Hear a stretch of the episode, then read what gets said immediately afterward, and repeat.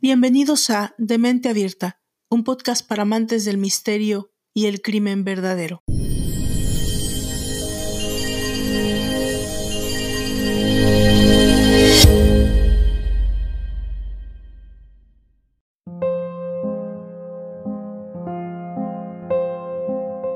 Varias mujeres han aceptado que alguna vez les ha gustado un bad boy, o incluso han tenido una relación con uno, pero ¿Te imaginas que la maldad de ese chico malo sea de otro nivel y llegue a tal grado que tenga algún juicio en la cárcel por matar mujeres? Eso ya no suena tan divertido ni atractivo, pero sorprendentemente, algunas mujeres opinan lo contrario.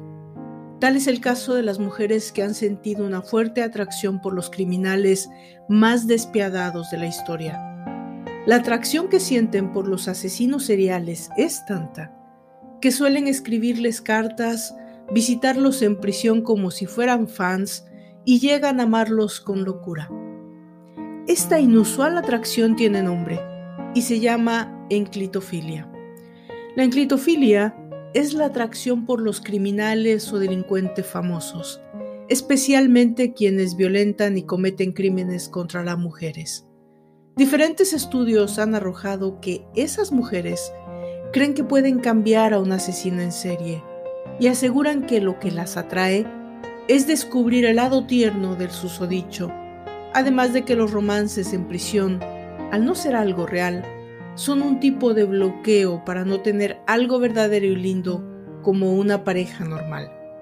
Lo que resulta en que las mujeres atraídas por estos criminales suelen ser mujeres con disfunción familiar y psicológica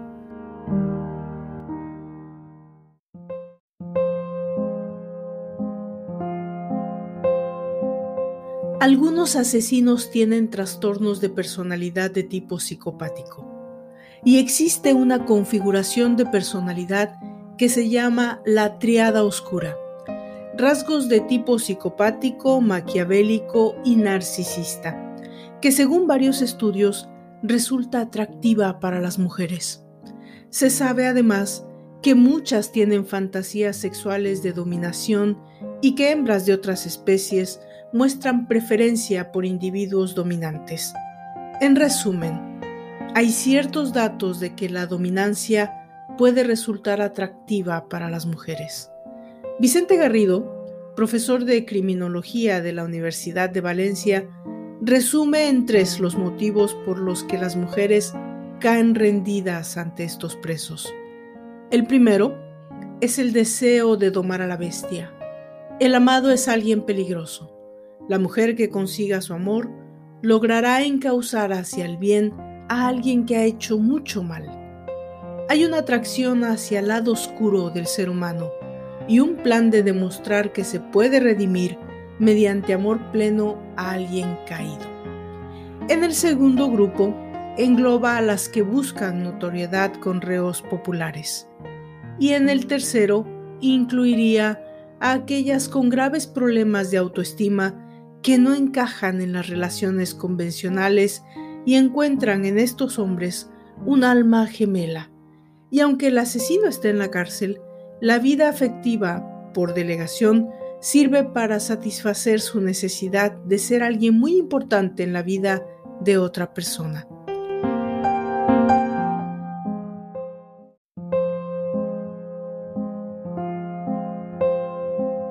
Este estudio añade que en el primer y tercer grupo puede que la mujer genere creencias erróneas con las que justifica su amor. En varios casos, incluso de asesinos en serie, las mujeres están convencidas de su inocencia, mientras que en otros, si solo ha habido un crimen, pueden pensar que aquello, aunque él lo realizara, no reflejaba su auténtica personalidad que aparecieron circunstancias, digamos, extraordinarias que lo explicaron y que no volverá a repetirse ahora que ella está pendiente de él y le provee de cuidado y amor necesarios para librarse de ese pasado oscuro. El personaje del que esta semana nos ocuparemos llegó a tener clubs de fans en todo Estados Unidos e inclusive alrededor del mundo. Este asesino se veía como un hombre normal, aunque claramente no lo era. Además era inteligente, coherente y un maestro de la manipulación. Así que conseguir con la narrativa y moverla a su favor, haciendo que cientos de personas creyeran en su inocencia y que las mujeres lo siguieran fuera del juzgado gritando por él como si se tratara de uno de los Beatles. Años han pasado desde su muerte pero el mundo sigue obsesionado con la historia del carismático y brillante asesino que se defendió a sí mismo en la corte y que convirtió el caso en un circo mediático como nunca antes se había visto. No hay duda de que nuestro personaje era un psicópata, un hombre altamente inteligente y un genio del mal. Pero los psicólogos dicen que es mucho más complejo que eso. Así que pongámonos manos a la obra y contemos la historia de Theodore Bundy, el asesino de estudiantes. Yo soy Valdra Torres y les doy la bienvenida a la quinta entrega de Demente Abierta, un podcast para amantes del misterio y del crimen verdadero. Comenzamos.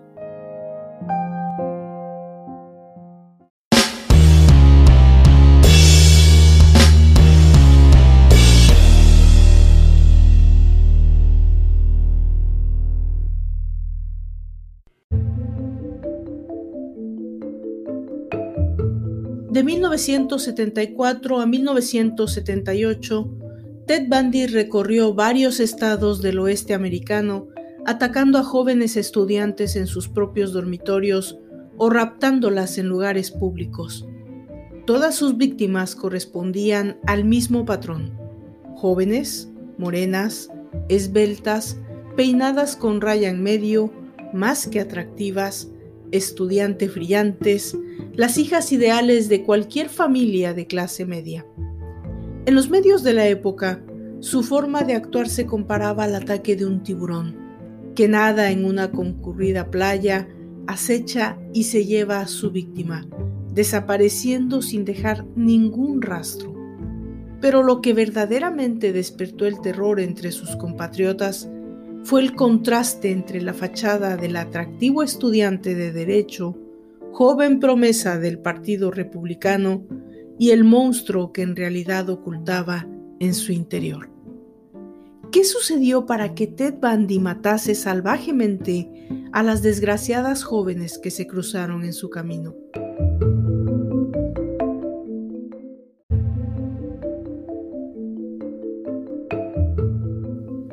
Theodore Robert Cowell nació el 24 de noviembre de 1964 en el hogar para madres solteras Elizabeth Lunt, en Vermont.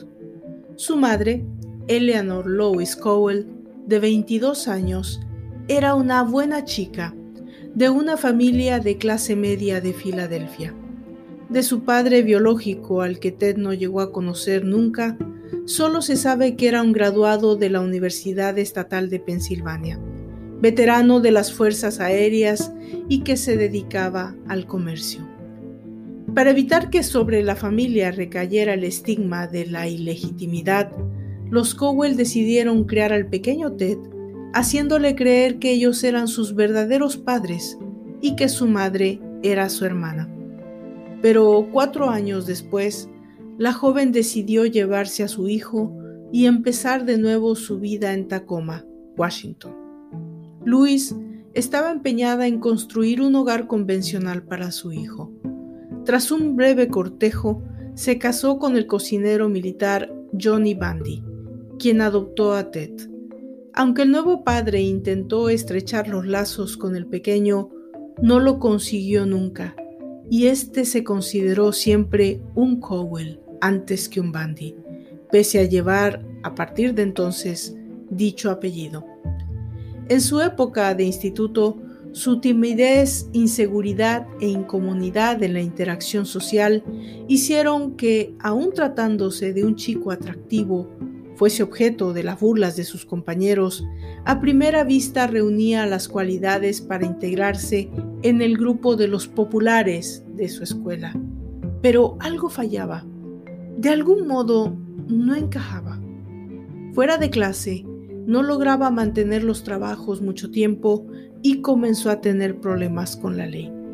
Fue señalado por las autoridades de menores en varias ocasiones como sospechoso de intento de robos en casas o de automóviles. No obstante, no consta ningún registro que indique que las denuncias llegaran a prosperar. Se cree que fue por aquella época cuando uno de sus primos le descubrió a Bandy la verdad sobre su origen. Por eso, aunque la infancia y la adolescencia de Ted Bundy no fueron del todo anormales, sí que creció en un entorno de medias verdades y dudas.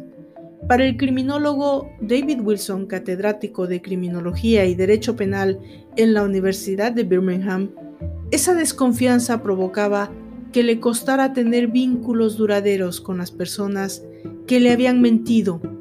Entonces, la universidad cambió su vida. En 1965, Bundy se matriculó en la Universidad de Puget Sound, en Tacoma. Un año más tarde, pasó a la Universidad de Washington, en Seattle, donde cursó un programa intensivo de chino, y allí comenzó su transformación. Su atractivo físico y la cuidada elegancia con la que empezó a vestirse contribuyeron a proporcionarle una imagen de éxito a la que no eran indiferentes quienes le conocían. Y fue en la residencia universitaria en la que se alojaba McMahon Hall donde Bandy conoció a la mujer de sus sueños, la chica que lo cambiaría todo. Era la primavera de 1967.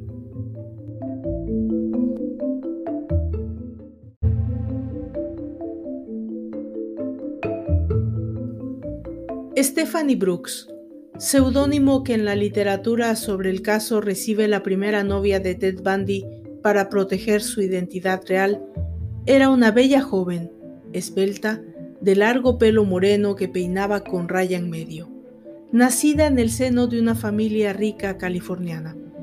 El joven estudiante creía que Stephanie pertenecía a una clase social que hacía imposible que ella se fijase en él pero la pasión de ambos por el esquí les permitió pasar tiempo juntos y que comenzaran una relación. Al cabo de un año, la mujer se dio cuenta de que Ted era pura fachada. Si bien decía que le interesaban la política y la abogacía, no daba ningún paso para conseguir los objetivos que le convertirían en un buen candidato para el matrimonio. Por ello, tras graduarse en 1968, Stephanie rompió con Ted y volvió a California. La ruptura amorosa casi acabó con el joven estudiante. Sin Stephanie, perdió interés en todo, dejó los estudios y entró en un proceso depresivo. Para algunos expertos del caso, también pudo afectarle un viaje a Vermont realizado en 1969, donde visitó el hogar de Elizabeth Land y tras obtener su partida de nacimiento, confirmó que su origen era ilegítimo. A partir de entonces, el joven se mostró convencido de que su verdadero padre pertenecía a otra clase y que esa diferencia social le había impedido aceptar a su hijo. Obsesionado con Stephanie, Bondi solo salió del agujero cuando tomó la decisión de reconquistarla. Con ese objetivo, se matriculó en psicología, campo en el que sacó excelentes calificaciones y entró en la arena política, llegando a ser el asistente del republicano Ross David en 1973. Durante esos años, también trabajó como voluntario en una línea de atención telefónica de prevención de suicidios. Allí coincidió con la escritora Anne Rule, que sería contratada poco después para escribir sobre las desapariciones de las universitarias de Washington sin sospechar que el culpable era el atento joven que había llegado a ser su amigo. Esa experiencia quedaría relatada en su libro The Stranger Beside Me, The Classic Case of a Serial Murder. Anne Rule cuenta que en esas noches interminables en las que recibían llamadas desesperadas de auxilio, Ted Bundy contribuyó a salvar muchas vidas, lo que según sus propias palabras resulta algo irónico, teniendo en cuenta todas las que quitaría después. En 1973, Ted decidió que estaba preparado para volver a ver a Stephanie. La mujer esta vez se dejó seducir por el cambio operado en el joven y retomó la relación viajando a menudo desde California hasta Seattle. Lo que Stephanie Brooks no sabía era que Ted Bundy llevaba tiempo involucrado en otra relación sentimental con la joven divorciada y madre de una hija pequeña, Elizabeth Kendall, seudónimo bajo el cual se publicó su relato de la vida con Bundy, The Phantom Prince, My Life with Ted Bundy. A principios de 1974, el aplicado Bundy decidió estudiar derecho, convencido que allí estaba la clave para su éxito, y se sintió preparado para pedirle matrimonio a Stephanie. La mujer aceptó, pero entonces él, de forma inesperada, cortó todo contacto con ella. Tras conseguir su objetivo de vengarse por haber sido rechazado, Ted debería haberse sentido satisfecho, y sin embargo, no fue así. Para Anne Rule, la experiencia humillante del rechazo de Stephanie en 1968 fue el catalizador de los impulsos homicidas de Bundy.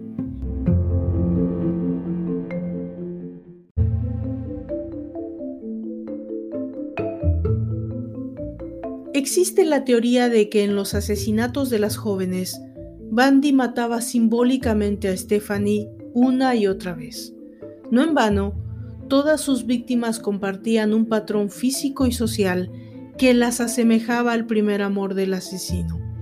A pesar de ello, es imposible saber qué impulsó a Ted a atacar cruelmente a mujeres desconocidas. Lo que sí se ha podido comprobar es que el primer intento de acabar con la vida de una joven se produjo tan solo tres días después de haber culminado su venganza de Stephanie. La noche del 4 de enero de 1974, Johnny Lenz, también seudónimo, de 18 años, se fue a dormir a su cuarto en la casa que compartía con varios amigos. Su habitación era la única que estaba en el sótano. Cuando al día siguiente no apareció a desayunar ni acudió a ninguna de sus clases, sus alarmados compañeros de piso bajaron a buscarla y descubrieron que la joven yacía ensangrentada e inconsciente entre las sábanas. Alguien había utilizado una de las piezas de metal de la estructura de la cama para golpearla salvajemente en el cráneo. Después, le había introducido el objeto por la vagina, causando grandes daños a sus órganos internos.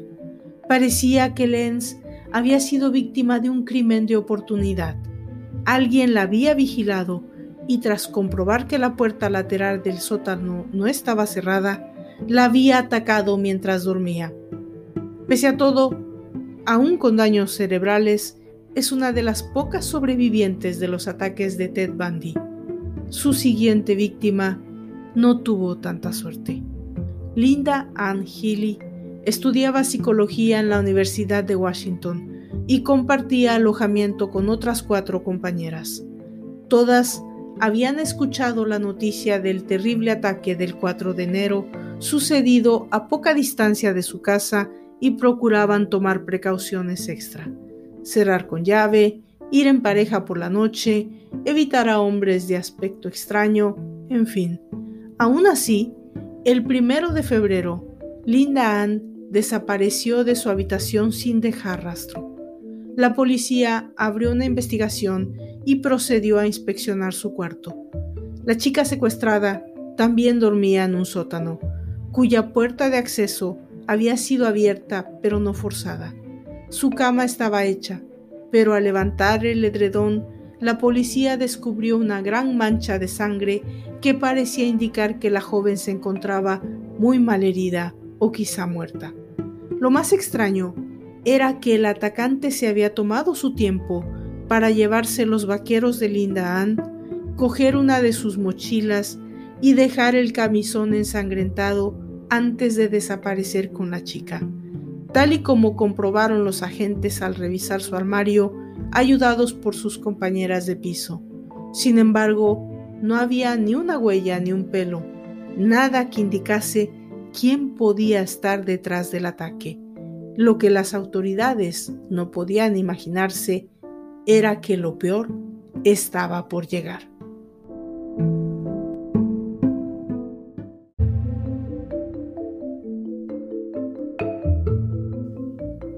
Durante la primavera y el verano de 1974 se produjo una sucesión de desapariciones en los ambientes universitarios de Washington y sus alrededores. Donna Manson, Susan Rackford, Roberta Kathleen Parks en el vecino Oregon, Brenda Ball y Georgian Hawkins desaparecieron una tras otra sin dejar rastro, mientras iban de camino o regresaban de los lugares donde vivían. Todas ellas, morenas de pelo largo, peinadas con raya en medio, recordaban a la chica de los sueños de Ted Bundy. Y no solo tenían en común su parecido físico, la mayoría habían desaparecido en lugares públicos y transitados, y todo indicaba que las víctimas se habían marchado de forma voluntaria con su secuestrador. Al darse cuenta de que existían similitudes entre unos casos y otros, la policía llegó a la conclusión de que se enfrentaban a un asesino en serie. Pero, ¿cómo conseguía el secuestrador convencer a sus víctimas para que se subieran a su coche o lo acompañasen andando a algún otro lugar? La respuesta se iba a conocer gracias a los dos siguientes secuestros. El sábado 14 de julio de 1974, el Parque Estatal del Lago de Sammamish se encontraba lleno de gente que escapaba del calor de Seattle. Ese fue el arriesgado escenario escogido por el secuestrador para volver a actuar. Varias mujeres contaron después a la policía que un hombre atractivo, moreno y con el brazo enyesado, se les había acercado sonriendo, pidiendo ayuda para montar una canoa en la parte trasera de su coche. Todas ellas se habían negado, bien porque el hombre les había producido una impresión extraña, bien porque estaban con amigos o familiares o no querían alejarse demasiado, pero esa decisión les salvó la vida. Hubo una testigo que sí aceptó prestar ayuda al joven. Caminó con él hasta su Volkswagen escarabajo de color beige y le extrañó que no hubiese ninguna canoa a la vista. Entonces, él explicó que la embarcación estaba en casa de sus padres, donde debía recogerla y abrió la puerta del copiloto para que ella entrase en su coche. A la chica aquello le pareció extraño, de modo que puso una excusa y se marchó. A las 12.30, esa misma mujer vio a la estudiante de 23 años, Janice Ott, acompañar al educado joven hasta el coche. Janice había acudido sola al parque para tomar el sol. Varios testigos vieron al hombre enyesado del brazo acercarse y hablar con ella. Incluso llegaron a escuchar el nombre con el que se presentó, Ted, a los pocos minutos. La chica se levantó y cogió su bicicleta para acompañar al desconocido. Y a las 16.30 se produjo otra desaparición que en este caso no pasó desapercibida. Denise Naslund estaba en el parque acompañada por su novio y otra pareja. Fue al servicio y no regresó nunca. Dado que había dejado atrás su bolso con las llaves del coche, era imposible pensar que se hubiera podido marchar voluntariamente. También en este caso, varios testigos situaron a este atractivo joven enyesado en la zona cercana a los baños pidiendo ayuda con su canoa. El capitán Herb Swinder de la policía de Seattle ordenó un despliegue de agentes nunca visto hasta el momento. Se interrogó a cientos de personas, pero no se encontró rastro alguno de las chicas. Esta vez, Bandy había secuestrado a dos mujeres jóvenes en el mismo lugar lleno de gente, con tan solo cuatro horas de diferencia y a plena luz.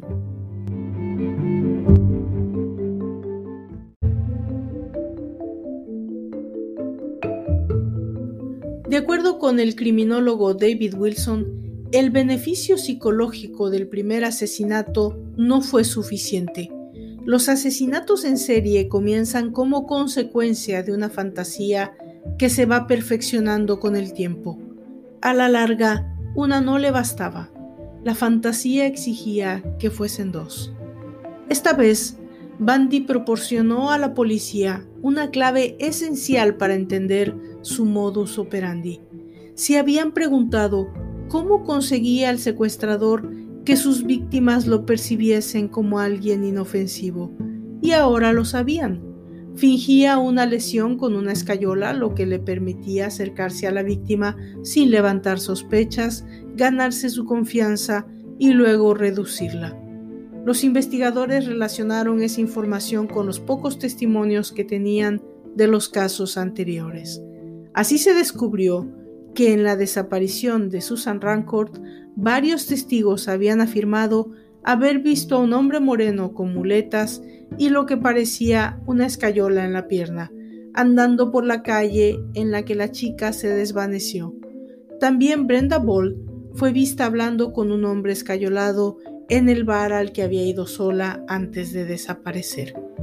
En septiembre, unos cazadores encontraron los restos de Ott y Naslon, junto con los de una tercera persona, a la que luego Bandy identificaría como Georgian Hawkins, en una carretera comarcal a tan solo 3 kilómetros del lago Sammamish.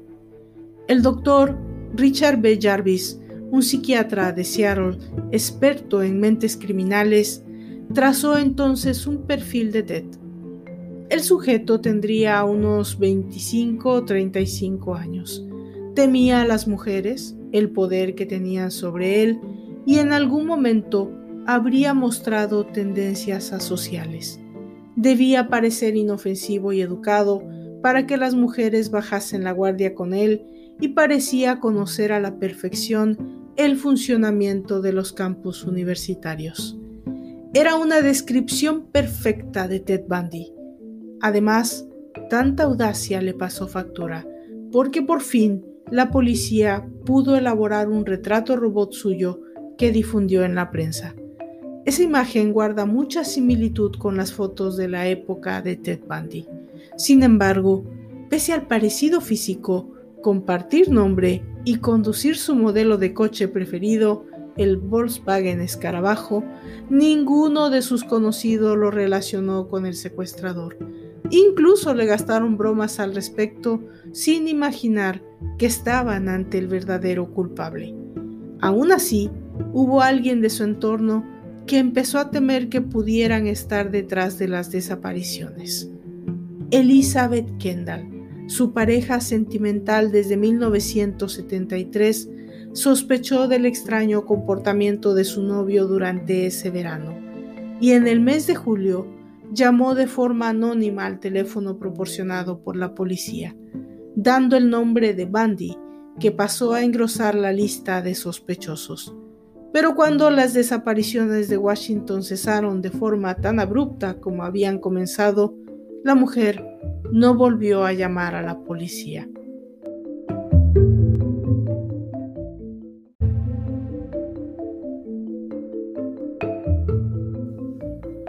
A mediados de septiembre de 1974, Bandy se trasladó a Salt Lake City para estudiar Derecho en la Universidad de Utah, donde había sido admitido gracias a las cartas de recomendación de sus profesores de psicología y del republicano Ross Davis.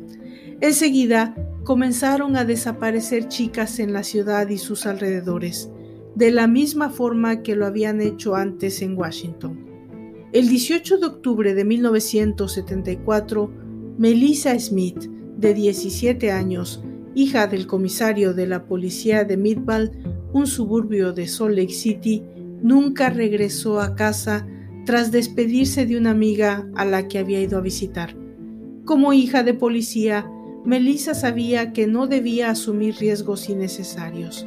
Sin embargo, aquel día todos los consejos protectores de su padre no le sirvieron de nada. Su cuerpo apareció nueve días después en una zona boscosa a muchos kilómetros de su ciudad. Le habían golpeado la cabeza salvajemente con una palanca o un instrumento romo. Además, su atacante la había violado, sodomizado y estrangulado con una de sus medias. Laura Amy, de 19 años, desapareció la noche de Halloween cuando se dirigía sola a un parque cercano.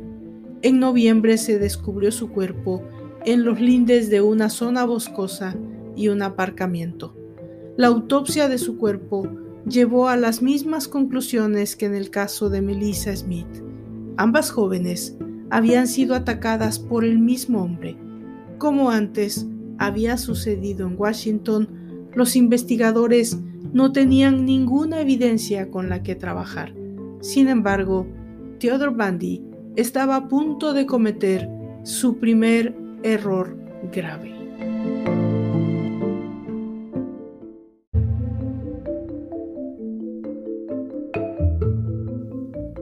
El 8 de noviembre de 1974, un hombre moreno se acercó a la joven Carol Darroche en un centro comercial. Tras decirle que alguien había abierto su coche, le pidió que le siguiera hasta el aparcamiento para que comprobara si le habían robado algo.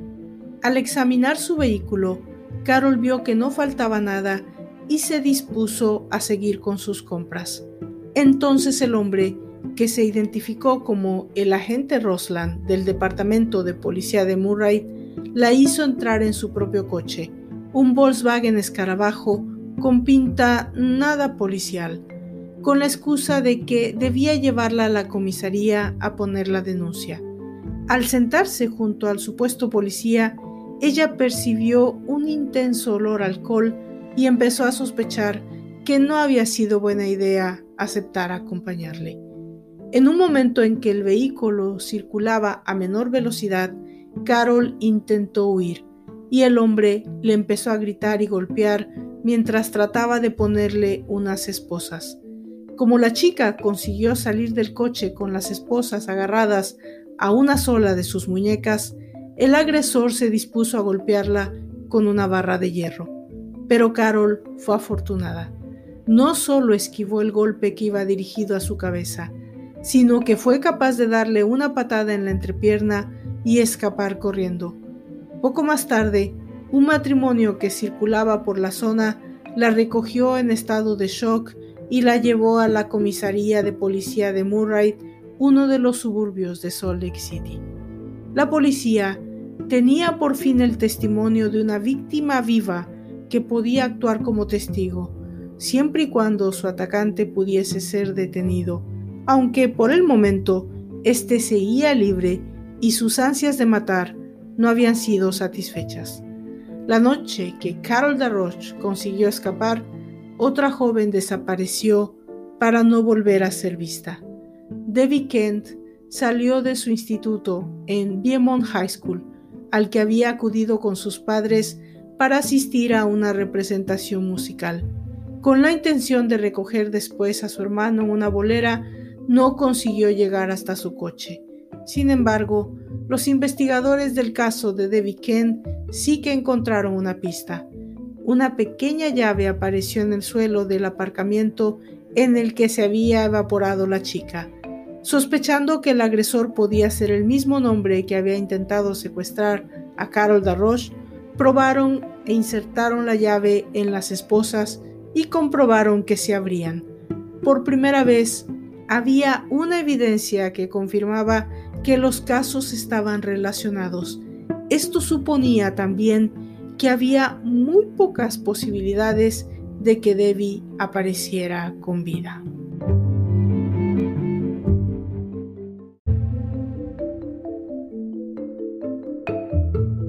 Esas navidades se reunió lo más granado de las fuerzas del orden en una conferencia en Nevada y se examinaron los casos de las chicas desaparecidas en Washington y Utah.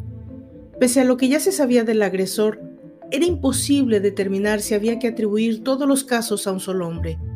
Las noticias sobre las desapariciones de Utah hicieron que resurgiesen los temores de Elizabeth Kendall. No podía dejar de pensar que había comenzado en el momento en el que Ted se trasladó allí.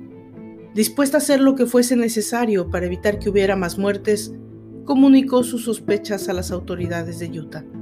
Sin embargo, cuando llegó el aviso a la policía, las desapariciones ya habían parado, como en Washington. Ahora, un nuevo estado iba a convertirse en el terreno de caza de Ted Bundy. El 12 de enero de 1975, Karine Campbell, una joven enfermera que estaba de vacaciones con su familia en Aspen, Colorado, desapareció en un pasillo de su hotel al ir a recoger una revista que se había dejado en la habitación. Su cuerpo apareció un mes más tarde en una carretera cercana. La autopsia reveló que la habían matado pocas horas después de desaparecer. Como Melissa Smith y Laura Aime, la víctima presentaba un fuerte traumatismo cráneoencefálico producido por el golpe de un instrumento romo sin filos. Durante los siguientes meses hubo numerosas desapariciones en el estado. Julie Cunningham, Denise Oliverson, Melanie Cooley, Shelley K. Robertson, y todas respondían al patrón físico preferido por el asesino de universitarias. Mientras tanto, en marzo de ese mismo año, en el estado de Washington, se hizo un macabro hallazgo que cerraría el interrogante sobre el paradero de algunas de las desaparecidas. Unos estudiantes de ingeniería forestal que realizaban un trabajo de campo en la Taylor Mountain encontraron un cráneo humano. Pertenecía a Brenda Ball. Las autoridades rastrearon la zona y en locaciones muy próximas pudieron encontrar también los cráneos de Roberta Parks, Susan Rancourt y Linda Ann Healy. A diferencia de las víctimas del lago Sammamish, que habían sido encontradas relativamente cerca del lugar de su desaparición, los restos hallados habían viajado muchos kilómetros. Pero pese a la nueva información, se seguía sin conocer la identidad del asesino, aunque no por mucho tiempo.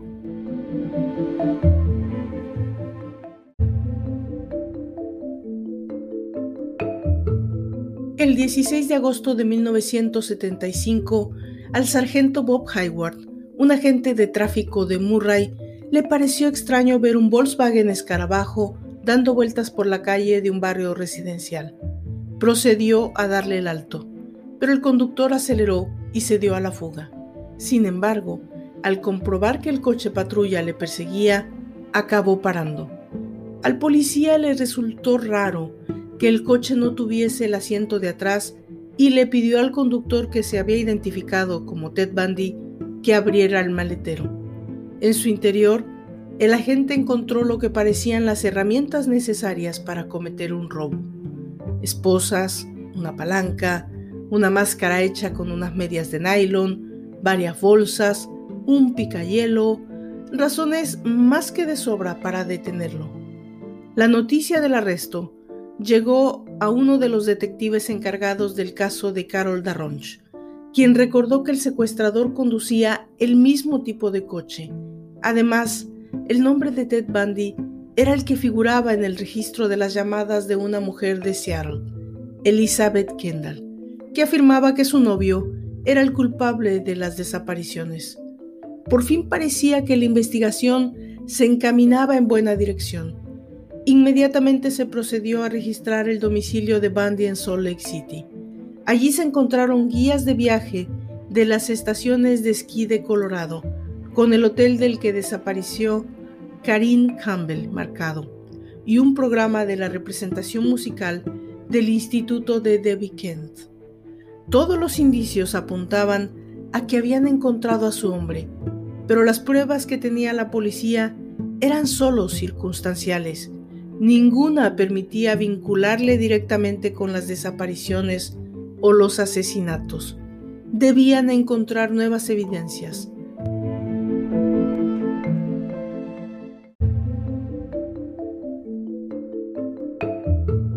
Lo primero que hicieron fue incluir a Ted Bundy en una rueda de reconocimiento.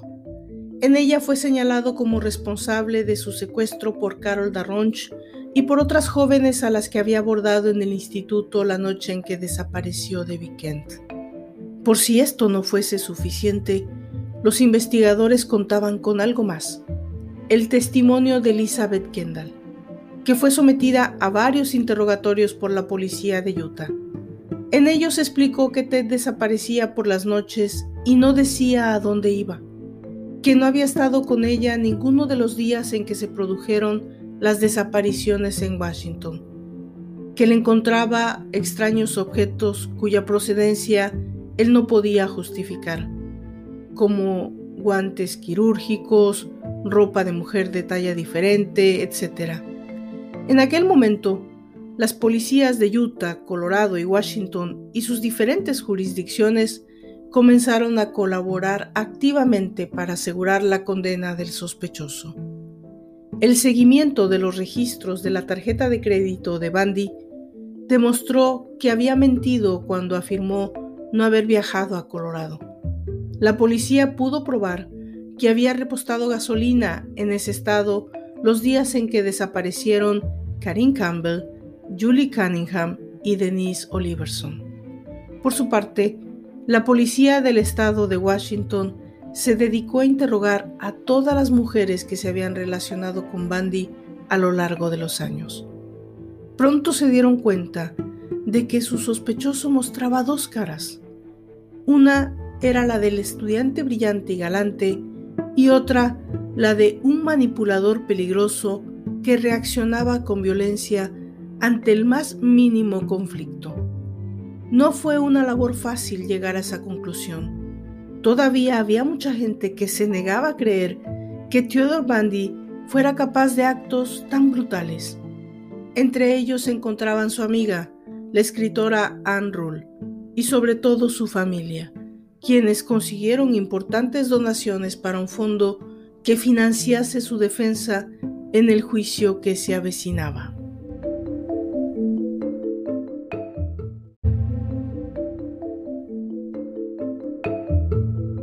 El 23 de febrero de 1976 comenzó en Salt Lake City el juicio sin jurado por el intento de secuestro con violencia de Carol Darronch. La acusación solo contaba con la identificación de la testigo en una rueda de reconocimiento y el testimonio de Elizabeth Kendall. Bandy estaba convencido de que saldría libre. Creía poder demostrar que la policía había presionado a la chica, aún bajo el efecto de un trauma, para que le identificara. Además, según contó él mismo, tenía preparadas respuestas para todo el resto de interrogantes que había planteado su conducta y en el juicio dio buenas muestras de su inventiva cuando justificó que había huido de la gente que le dio el alto porque acababa de fumarse un porro de marihuana.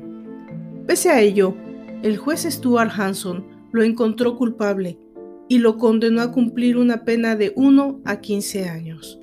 Los familiares de Melissa Smith, Debbie Kent y Laura Aime que no podían acusarle de la desaparición de sus hijas por falta de pruebas, habían acudido al juicio y recibieron con alegría la sentencia. Ted Bundy debía ingresar en prisión mientras esperaba que se celebrase el juicio por el asesinato de Karin Campbell. Pese a ser un agresor sexual, Bundy pronto se encontró en la prisión estatal de Utah como pez en el agua, convirtiéndose en el abogado de los demás internos que buscaban su consejo jurídico. Pero lo más sorprendente es que consiguió convencer a Elizabeth Kendall de que sus sospechas eran infundadas, y ambos reanudaron su relación como si nada hubiese pasado. Aunque el testimonio de la mujer había ayudado a condenarle, él la había perdonado.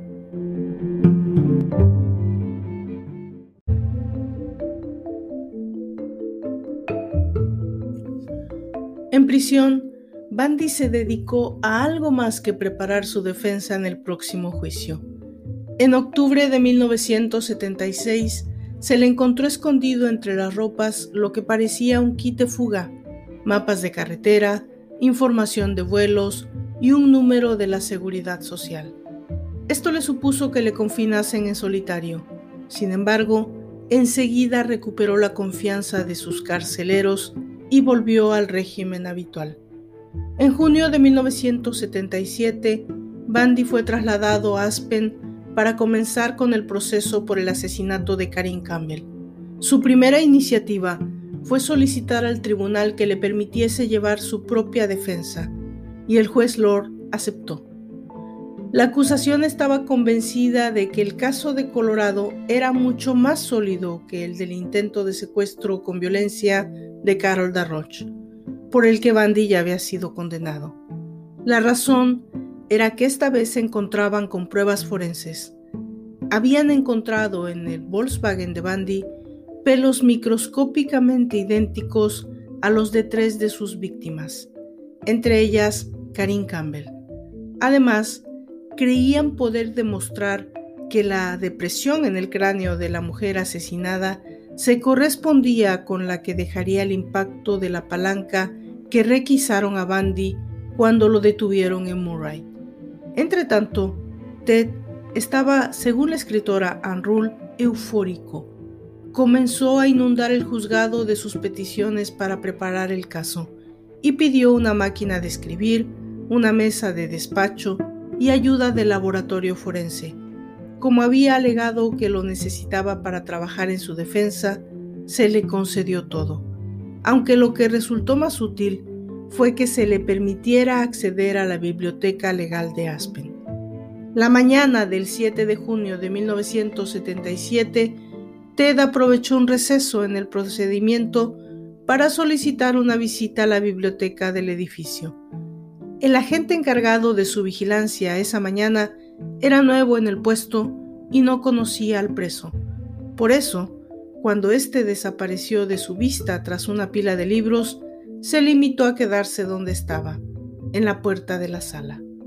Ted se acercó a la ventana, saltó a la calle y desapareció entre la gente.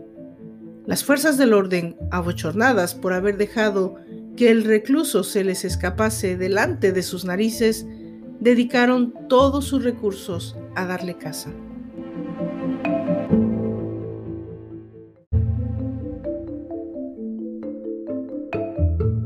Esto no impidió que ahora Bandy se le considerara una especie de la canción folk por el mismo público que exigía su detención. Aparecieron camisetas en las que se había impreso Ted Bundy es un rollo de una noche, y una emisora local de radio, la KSNO, dedicó un programa a lo que llamó las peticiones musicales de Ted Bundy, en el que se emitían canciones de tipo Ain't No Way to Treat a Lady, esa no es forma de tratar a una dama de Helen Reddy, e incluso una hamburguesería ofrecería la Bundy Burger, que consistía en dos trozos de pan sin más porque la carne había volado.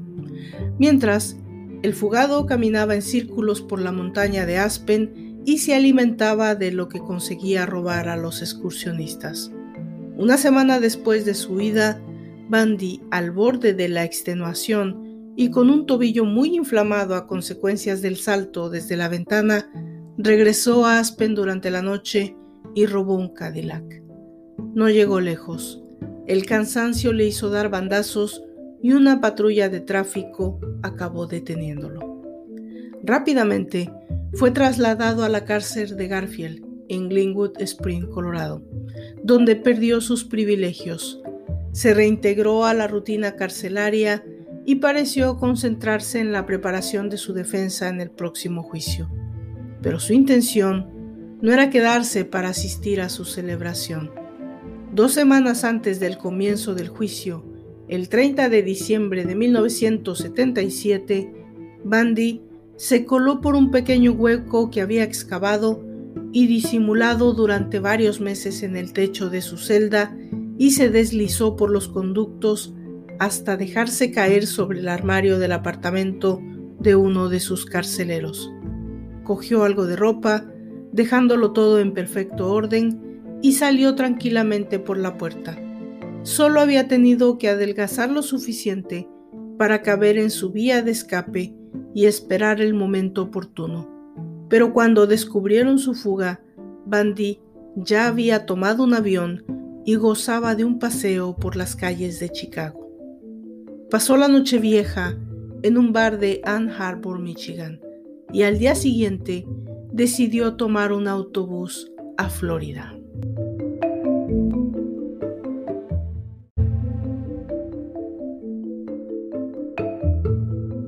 El 8 de enero de 1978, Bandy llegó a Tallahassee, en Florida, y usando el nombre de Chris Hagen, alquiló una habitación en un albergue del campus de la Universidad del Estado.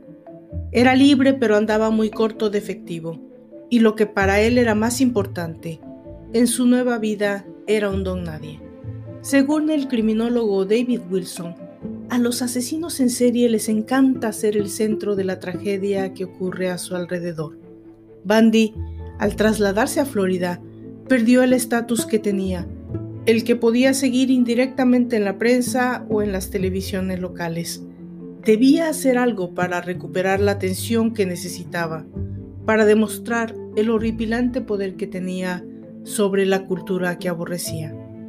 De ahí que tan solo una semana de haber llegado a Tallahassee, Bundy volvería a atacar. La madrugada del 15 de enero de 1978, la estudiante Nita Neary regresaba al edificio de la hermandad Chi Omega, cuando en la planta baja casi tropezó con un hombre que salía de allí apresuradamente. Llevaba una gorra en la cabeza y lo que parecía un palo entre las manos. Alarmada, Nita despertó a la directora y juntas se acercaron a los dormitorios de las estudiantes. En su pasillo se encontraron con una de ellas, que salía de su cuarto tambaleándose mientras se sujetaba la cabeza. Estaba empapada en sangre. Acababa de ser atacada, pero no sería la única.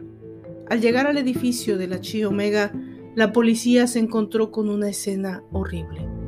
Dos jóvenes estudiantes que compartían habitación, Karen Chandler y Kathy Kleiner, estaban malheridas tras haber recibido golpes fuertes en la cabeza y otras dos, Margaret Bowman y Lisa Levy, habían fallecido a causa del brutal ataque. Todo había sucedido mientras dormían. Todavía se preguntaban cómo alguien había sido capaz de cometer tal atrocidad, cuando un aviso de radio informó que otra joven acababa de ser atacada en su dormitorio a pocas manzanas de allí. Al llegar los agentes, el asesino ya había huido, dejando a la víctima, Cheryl Thomas, viva pero con lesiones permanentes que le impedirían seguir su carrera de danza. Los investigadores de Florida concluyeron de inmediato que se trataba de un experto depredador que había planeado los ataques con minuciosidad casi militar y que dejaba pocas pistas para seguir su rastro. El nombre de Ted Bundy era completamente desconocido para ellos, aunque no seguiría haciéndolo por mucho tiempo. El 8 de febrero, a la salida de un centro comercial en Jacksonville, a 250 kilómetros de Tallahassee, Bundy trató de secuestrar a la adolescente Lisa Parmenter. Como luego explicó ella misma, el hombre que se le acercó presentándose como Richard Burton del Departamento de Bomberos conducía una destartalada furgoneta Dodge blanca, pero la oportuna llegada del hermano mayor de la chica impidió el secuestro. Además, Lisa y su hermano, hijos de policía, sospecharon del desconocido y apuntaron la matrícula de su vehículo. El padre de los chicos comprobó posteriormente que se trataba de una furgoneta robada y dio la alarma. Por desgracia, su aviso no llegó a tiempo para salvar a la siguiente víctima de Bandy.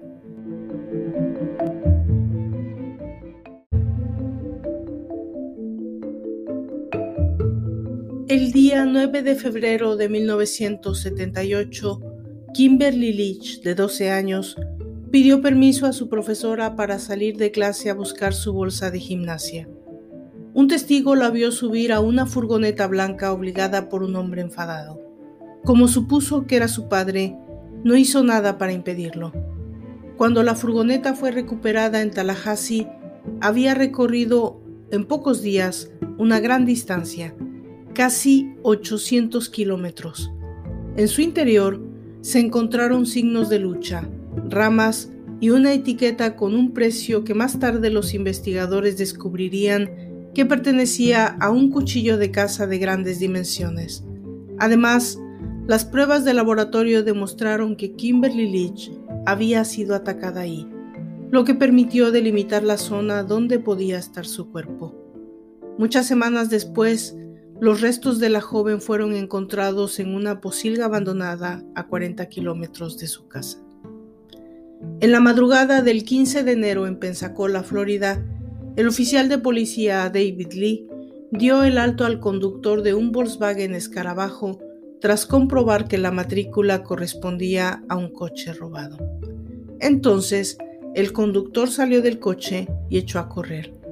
Tras una persecución en la que la gente disparó al aire, el sospechoso fue atrapado. Mientras era detenido le dijo al policía, ojalá me hubiese matado.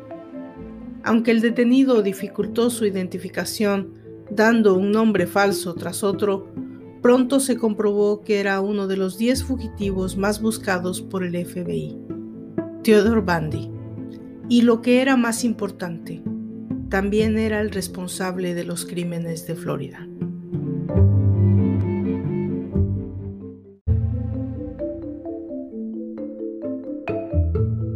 Ted Bundy fue juzgado dos veces, una por los ataques de la Chi Omega y las lesiones de Cheryl Thomas, y otra por el secuestro y asesinato de Kimberly Leach. En ambos casos, el acusado enfrentaba un veredicto de pena de muerte. El primero de los juicios, debido a la intensa cobertura mediática, no podía celebrarse en Tallahassee sin contaminar al jurado. Por este motivo, el magistrado encargado del caso, el juez Cowart, decidió llevarlo a Miami, donde se produjo un increíble despliegue periodístico, ya que iba a ser el primer juicio televisado a nivel nacional. Ted Bundy rechazó el trato que le ofrecía la oficina del fiscal que le hubiese permitido salvar su vida a cambio de declararse culpable. Además, solicitó defenderse a sí mismo. Para determinar si podía encarar su propia defensa, el juez Coward decidió someterle a análisis psiquiátricos. Los patrones de conducta antisocial que le fueron diagnosticados no se consideraron un impedimento para que ejerciese su defensa. El propio juez intentó sin éxito que Bandy recapacitase y dejase su defensa a otros. Llegó a decirle que el abogado que se representa a sí mismo tiene un idiota por cliente. Quizá por eso, durante todo el juicio, en lugar de esforzarse por demostrar su inocencia, Bandy pareció estar disputando un combate de ingenio con el juez. Para el criminólogo David Wilson, la conducta de Bandy era lógica, ya que los asesinos en serie desean ser el centro de los acontecimientos. Son superficiales. Bandy tenía la fantasía de que podía haber sido un abogado genial. Carecía de la profundidad para comprometerse y acabar de estudiar una carrera de derecho. Pero al llevar a cabo la fantasía de defenderse a sí mismo, conseguía ser el centro de todo.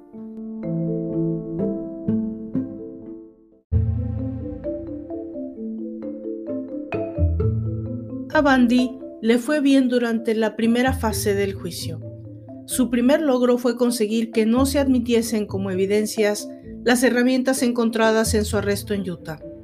Además, la acusación tampoco pudo utilizar las conversaciones grabadas durante un interrogatorio en las que admitía tener fantasías que a veces gobernaban su conducta.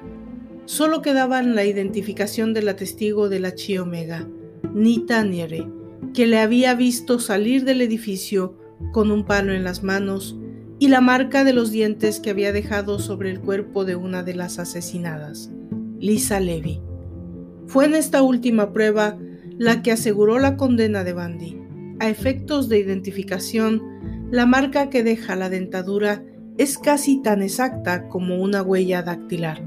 Por ello, el testimonio de los dentistas forenses, los doctores Richard Soubiron y Lowell Levine, anuló cualquier duda razonable sobre la autoría de los ataques.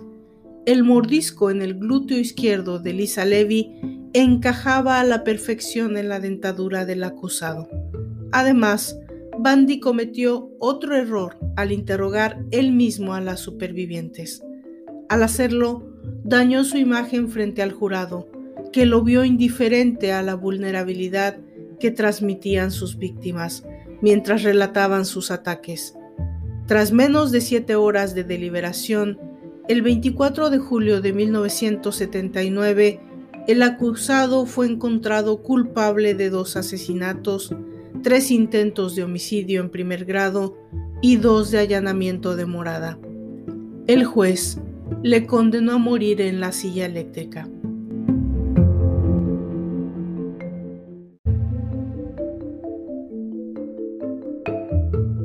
Después de múltiples retrasos, el 7 de enero de 1980 comenzó en Orlando, Florida, el juicio por el asesinato de Kimberly Leach.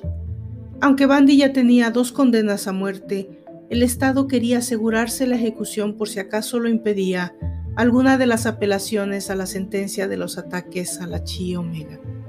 Durante este segundo juicio, los estallidos de ira de Ted Bundy fueron más frecuentes. La fachada de suficiencia e invulnerabilidad tras la que se escondía se estaba desmoronando. Y eso pese a que contaba con el apoyo de Carol Ann Boone, una antigua compañera de trabajo de Seattle que se había convertido en su nueva pareja sentimental. La mujer le ayudaba con los gastos y las gestiones necesarias para su defensa, pues creía firmemente en la inocencia de su novio. Sin embargo, el jurado no opinó lo mismo. Una vez más, Bandy fue encontrado culpable del secuestro y asesinato de Kimberly Leach.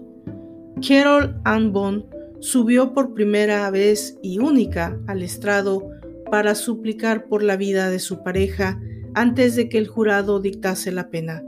Entonces, aprovechando que una ley de Florida lo permitía, la pareja celebró su matrimonio ante la mirada atónita del juez y los miembros del jurado. Romanticismo o la estrategia desesperada de Bandy para evitar una nueva condena a muerte. Cualquiera fuera la respuesta, la condena fue igualmente severa, morir en la silla eléctrica.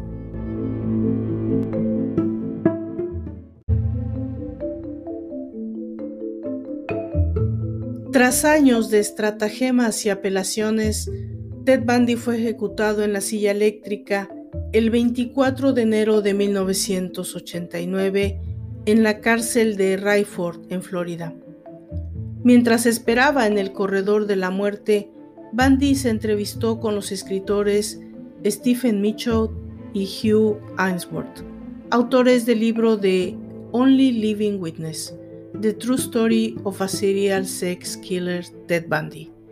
En sus conversaciones, el recluso mantuvo siempre su inocencia, hablando en tercera persona del hombre que había cometido los ataques y especulando sobre su estado mental, sin reconocer nunca que se trataba de él mismo.